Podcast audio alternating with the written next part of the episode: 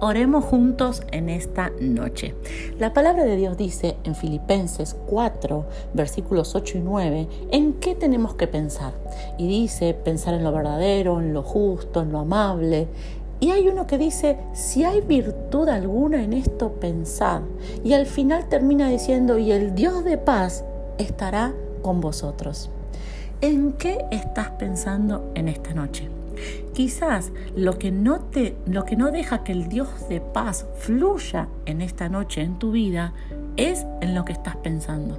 Estás pensando en fracaso, estás pensando en derrota, estás pensando en, mentiras, en cosas inestables, eh, estás pensando lejos de lo que Dios habló a tu vida o lejos de lo que Dios puso en tu corazón.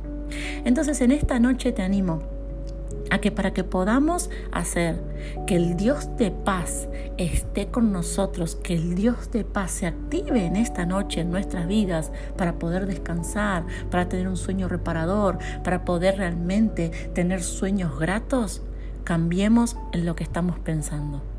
Oremos juntos en esta noche.